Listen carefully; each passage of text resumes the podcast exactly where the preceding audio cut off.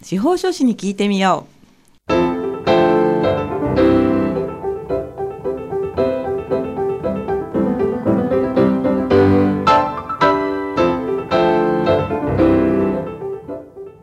FM 大白をお聞きの皆さんこんにちは。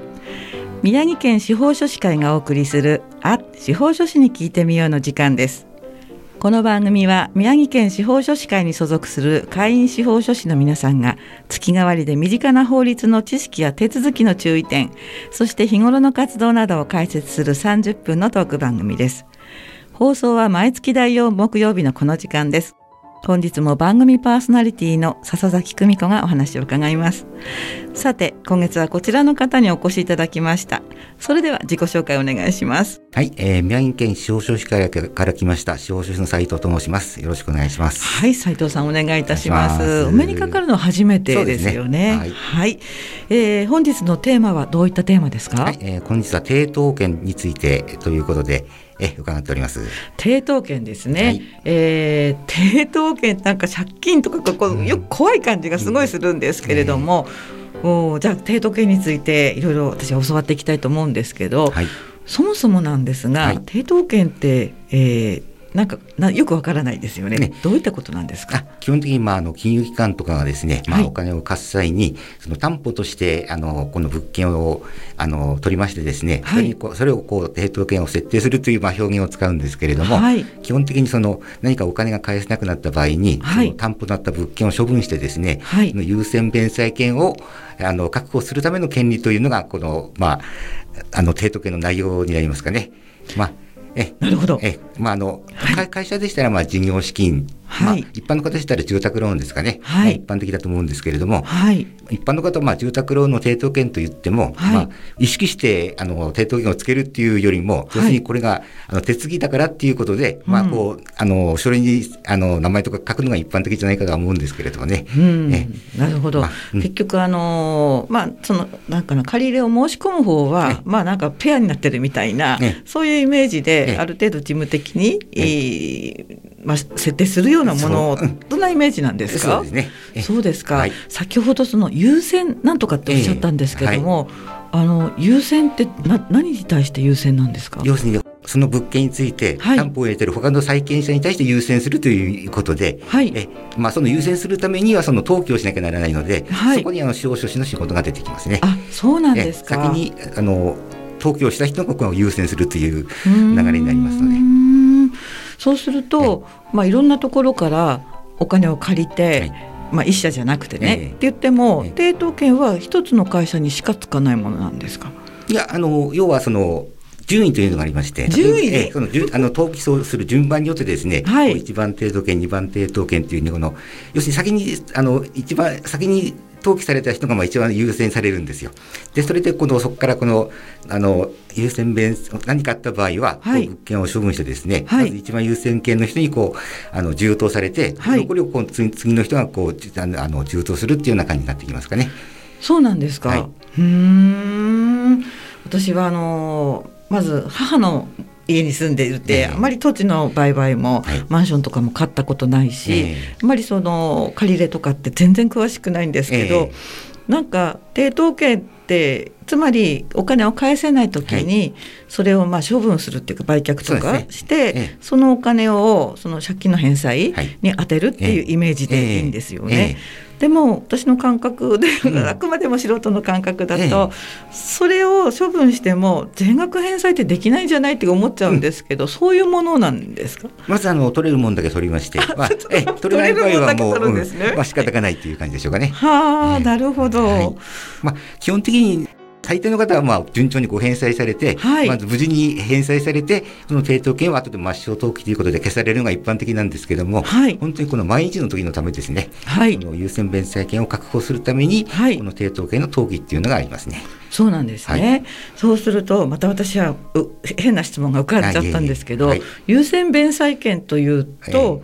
例えばそのなんか争ってるイメージがあるんですけど例えばこのお金を貸してる A 社 B 社 C 社 D 社で争うんですか、まあ、争うというよりももうさもう登記された順番にも自動的に決まってしまいますので、えはい、何かあった場合にもそこで争うっていうことはないですね。その順番が自動的に、ええ、あ大丈夫ですか？はいはい、はい、今ですねヘッドセットがね ちょっとずれました。ね、はい、なってしまったんですけれども、はい。うん、なるほどそういうことなんですね。うん。なんか先ほどちょっと打ち合わせの時にね、はい、えー、このお仕事の前はもっと詳しいお仕事だったんですけれども。えもっとあのまあもともと銀行員をやっておりましてですねもう融資係も結構長くて。本当ですか？はい、うん、カウンターの今の反対側の席に ずっと長い間おりまして、はい、逆にあの司法書の先生にお願いするケースが多々ありましてですね、うん、はい、いずれは向こう側の先生の立場になってみたいなと思いながらもやっておりまして、はい、ただね、今こうやって実現するとは夢にも思ってなかったんですけれどもね。うん、それは素晴らしいし、夢が叶ったというお話ですよね。まあ、良かったと言いますか。そうですか。はい、じゃあそのカウンターのこちらとあちらと両方存じ上げてるというところはやっぱりすごくこうまあ、メリットというか有利なところもあるんじゃないでしょうか。結構その、まあ、通常はその手順を踏んで、はい、あのまあ、こういう感じで手順を設定するっていうこう内部で倫理とかを組んでですね、はい、お願いするのが一般的なんですけども、はい、突発的な案件が来た時とかですね、はい。たまたま担当者がその司法士の先生にお願いするのを忘れていたとかですね、えー、そんなことも。まれに まあ過去の経験からあんまり余計な声は言えないんですけれども。そうかそうですね、で要はその期日が近くなってきますと、はい、いつもお願いしている先生も他のあのこう予定が入ってしまったりすると、はい、あの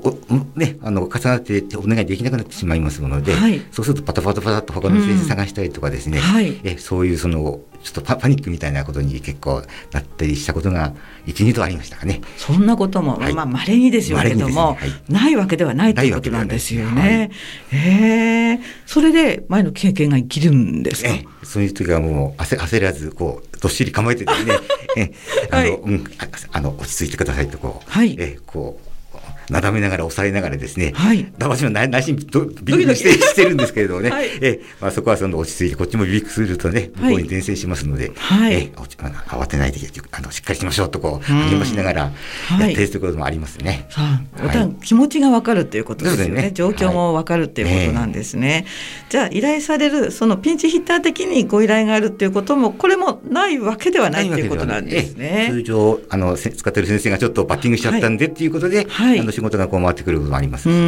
でもそれはご事情よく分かってるので、ええ、分かり分かりますよという、そうですね。そうなんですか、え、うん。ただ普通はまあ順当に何かその借り入れをした時に誰が誰にどういう順番で抵当権って決まるんですか、まあ、基本的にまああのまあ一般的に銀行とかですと、まず借り入れの申し込みがありまして、はい、それで担保をどうするかという話になりまして、うんはい、えまあまあ住宅ローンの場合ですと通常その買い上げになるあの不動産ですね、はい、マンションなり、こうそしたものなりを担保入れるのが一般的なんですけども、はい、事業資金の場合なんかですと、はい、要は一般の事業資金借り入れる場合に、その会社が持ってる土地と建物をですね、うんはい、あの担保に入れるかどうかっていうのをまずかあのこう中中で協議しまして。協議、えうん、うん、でまあその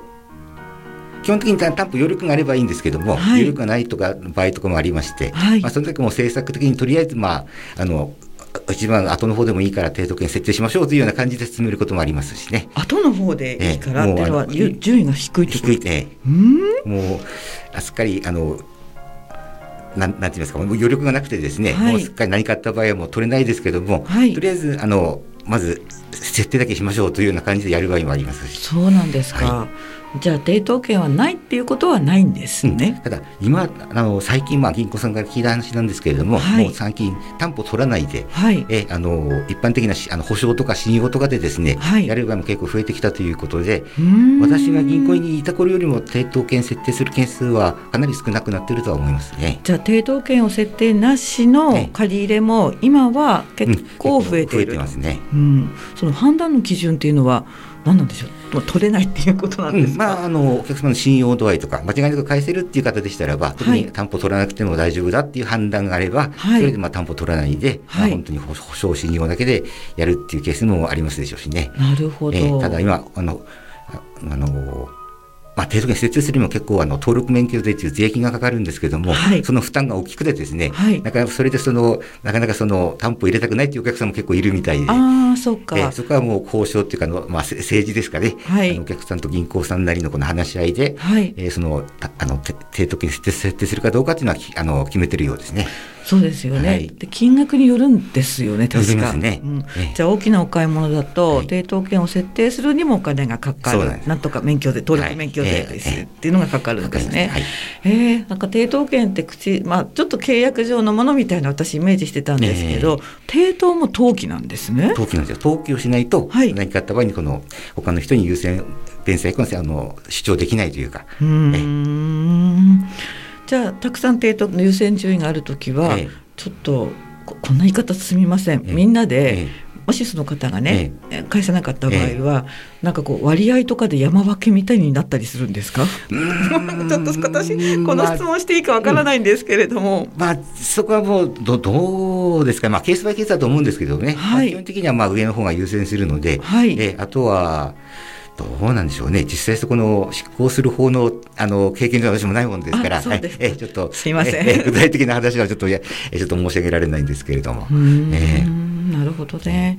確かにお金かかる話ですもんね。まあ、あ、すいません。あまあ、基本的にはね、その、はい、まあ、大抵の方は無事、こう、ご返済になるのは、もう、もう、あの、大概の方、大概の、あの、ケースですのでね。はい。ね、本当にその、実際、物件売却して処分して、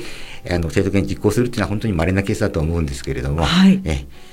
そうなんですね、はい、まあ普通はそうですよね。普通はそうですね。はい。ではあのその抵当権を銀行さんがこうしましょうしましょうってまあ方針を決めた時に、はい、その後司法書士の皆さんは具体的にはどういった手続きに入られるんですか？基本的にはそのあの要するにあの通常の借り入れの契約のほかに抵当権設定契約という別のもう一つの契約がありまして、日本になるんですか？セットじゃないんですか？まあセまあセットと考えていいんですけども、契約自体は別なんですよ。はい、はい、それでそのあの設定契約書っていうのをお客さんからもらいましてでそれなのあの今回当事者が銀行さんがあの権利者で、はい、借りる方が義務者ということで、うんうん、お二人からのこの委任というのを受けてですね、はい、登記に至るという流れでしょうかね。そうか、はい、それは司法書士の方だけしかできないお仕事そんなことはないです。え、そうなんですか？あの基本的に銀行さんとかはそういうのあの事故があるとあの困るので嫌うんですけれども、はい、稀に絶対自分でやりたいっていうお客さんがい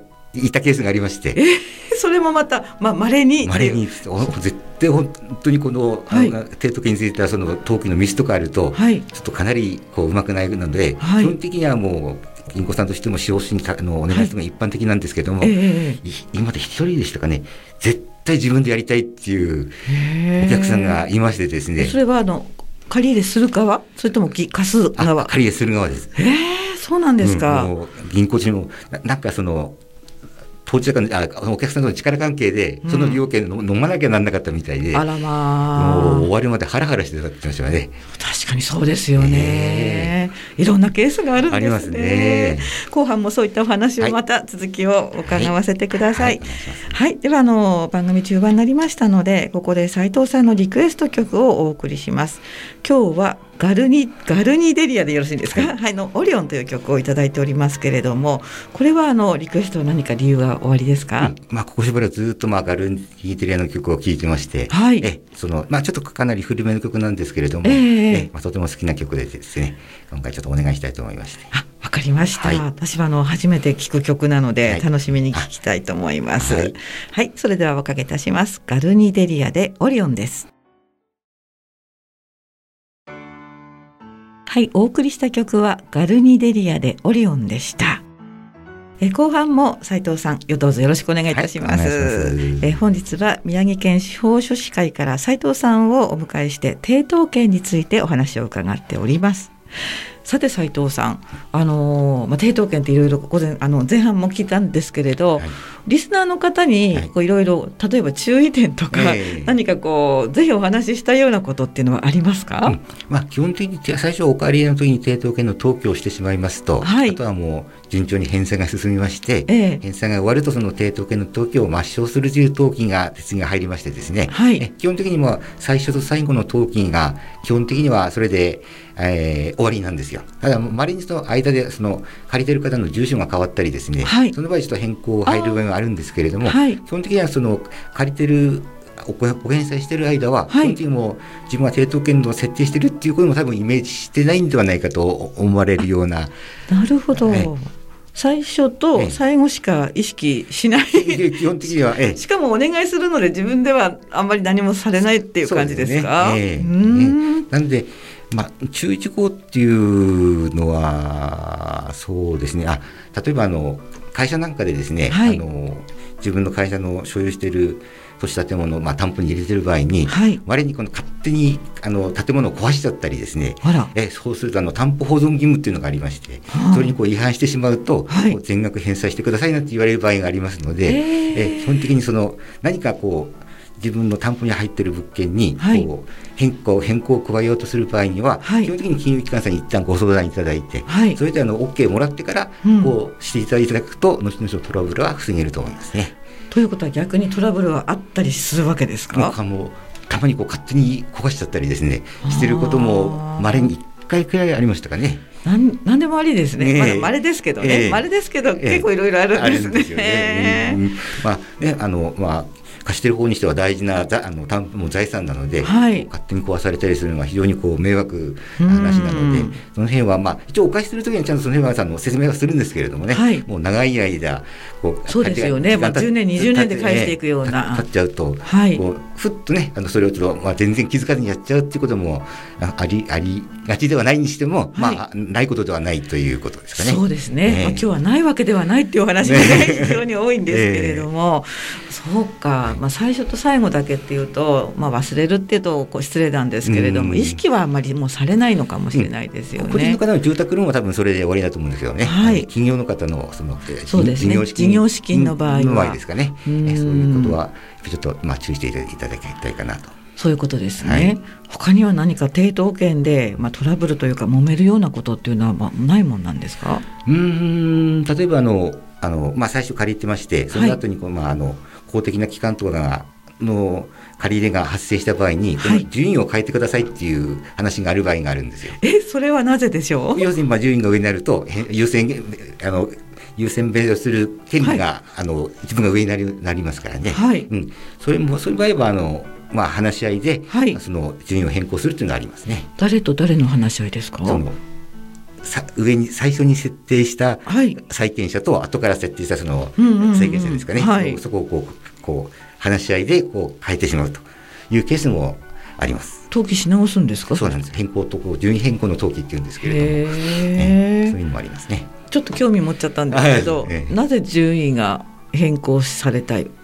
何かあった時には我々が一番にそうなんですでもそれまでは一番じゃなかったわけですよね。そうなんですよ。うん、えー、なんでだろう？うん、まあそれはまああのまあ公的融資が多いのかな。要するに要するに返済順位を一番にするっていうのが借り入れの条件みたいになってましてですね。そうないとこがお金貸しませんよみたいな感じになってるケースだとえなるほど。それであの順位変更しなきゃせざるを得ないと言いますかね。まあそうあることではないんですけれども、はい、そのまあ力関係と言いますか、うん、借り入れの時に条件としてこうついてたりするほどありますと、はい、その順位変えちゃう。わなければならないとかっていうこともありますね。そうなると、はい、借り入れる、まあ、借り主の人がどうしましょうってどこに相談行くんですか、先にあの上の人上の人。上の上に上にあの第一順位といいますかですね、はい、そこにあの話をしまして、はい、これこれ借り入れて次の借り入れがあるんでけれども、はい、順位変更が条件になってますよみたいな感じになってますと、はい、でそこで上が OK すれば、まあ、それで変更になりますし、はい。まあ、基本的にあのそういう順変更の話に持っていくような案件ですと、まあ、変更せざるを得ないようなケースが多いので、うん、あんまりやたらめったりあるわけではないですからね。はい、えー、それはしょうがないなというケースなんですね。えー、すね。基本的には、いろいろあるんですね。えー確かに、まあ、担保っていうと、私はあの消費者の目でマンションとか不動産ばっかりを考えちゃうんですけど、それはそう事業資金っていうことももちろんあるんですもんね。ね。うん。まあね、一般のサラリーマンの方ですと基本的にはあの住宅ローンくらいしか多分抵当検定、はいはい、あの使う機会がないとは思うんですけれどもね、はい、まあ、会社経営者の方とかですと、資金調達の際の担保ということでもう程度権設定してくださいってこう言われるとせざるを得ないことが多いと思いますのでね、うん、でも自社で不動産とかない場合は、そのなん協会みたいなそういうところに入るんですか、うん、協会ってもうあの保証協会ですね。はい、そうそうそう担保がない場合はもう仕方ないですから、はい、もうあの時はもうそうまあそれでね、あの保証協会のたあの保証をつけて、貸してくれればいいですけれども、災害の場合は、ちょっと今回はお貸しできませんってなるケースもありますし。うそういうことなんですね。えー、じゃあ銀行員時代はそれでお断りしたことも斉藤さんご自身は何度もあるわけですよね。基本的にはその借りられないようなお客さんは来なかったですね。え？そういうものなんですか？えー、うわそうなんだ。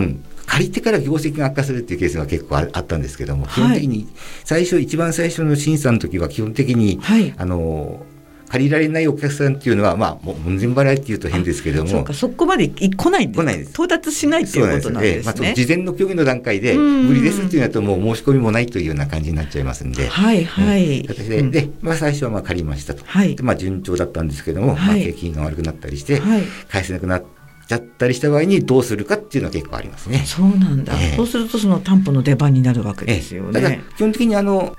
まあ、会社があじあの会社の場合ですと、はい、まあ、会社がそのダメになっちゃったりしない限りは、基本的にはあの処分はしませんからね。うん、ただまあ、その担保に入ってない物件があったりした場合はそれを売ってあの返済に当てるということもありますでしょうけども、はい、基本的に担保に入っている物件を処分するというのは多分、まあ、それそれを売って売ったお金で返済するとかですね、はい、まあ、それなりに事情があればそれはお受けしますけれどもね、会社なくなっちゃいますよね。だって場所だったりとかするまあそうですそうですね。基本的に会社以外のあの他の物件が入っている場合ですけどもね。うんそうかいろんなところがあるんですね。はい、なんかあのドラマとかで、まあ、詳しくない私が見てね、えー、これ抵当権に入ってるとかっていうと、抵当なんか怖いな怖いイメージがすごいあるんですけれどもそういうものでもなさそうなんですね。でもなくてもう基本的にねあの、はい、資金調達のためのまあ潤滑みたいな感じですんで、えー、あの抵当が入ってから悪いとかっていうのではなくて、はい、えまあそういうもんだなと思ってもらえればね、はい、怖いイメージとか特にありませんので。そうですね、え私は怖いイメージが3割ぐらいええ、今日の今日までありました。そうですか、はい、本当にあの、ね、資金調達のためのあの必要なものですのでね。じゃあ、まあ、すごい健全なものなんですね。そうだね。もう本当に健全なものですよ。なるほど、はい、よくわかりました。ありがとうございます。はい、まあ最後にね、ちょっとだけお聞きしたいんですけれども、はい、そのまあ銀行員から、まあ、転職というか、転身された、まあ、一番の理由はやっぱり向こうのお仕事になりたいっていうその一心でしたか？あの組織に向いてませんでしたので。本当ですか？本当にもう、えー、サラリーマンが向いてなくてですね。あらまあ。今、はい、本当にまあ気楽でいいですね。はあ、でも一生懸命その融資の係を長年されていて、うん、それでもやっぱり向かなかった。向かなかったです。あの、うん、あのなんて言いますか。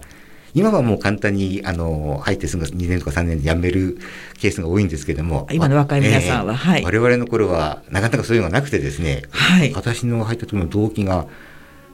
70人か8人くらいいたのかな、はい、結局辞めたのが3名くらいしかいなくて34名くらいで。じゃあみんな定年まで定年まで。で辞めるとですね、はい、あの他の視点からですね、はい、直接私じゃなくて、はい、私の上司に、はい、なんであの人辞めたんですかってこう来るんですよ。あこう情報を探りにですか、えー、今はもうねそそんななくても簡単にこう辞めますけれども昔はその辞めるのあのなかなか辞めるのが難しくてですね。確かに、えー、で、うん、そんなこともありまして、でちょうど私が入った時に、はい、あ銀行入った頃はあの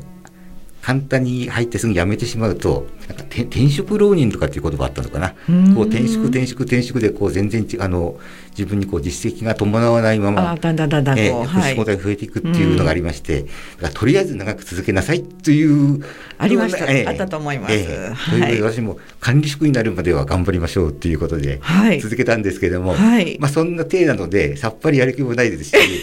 なかなか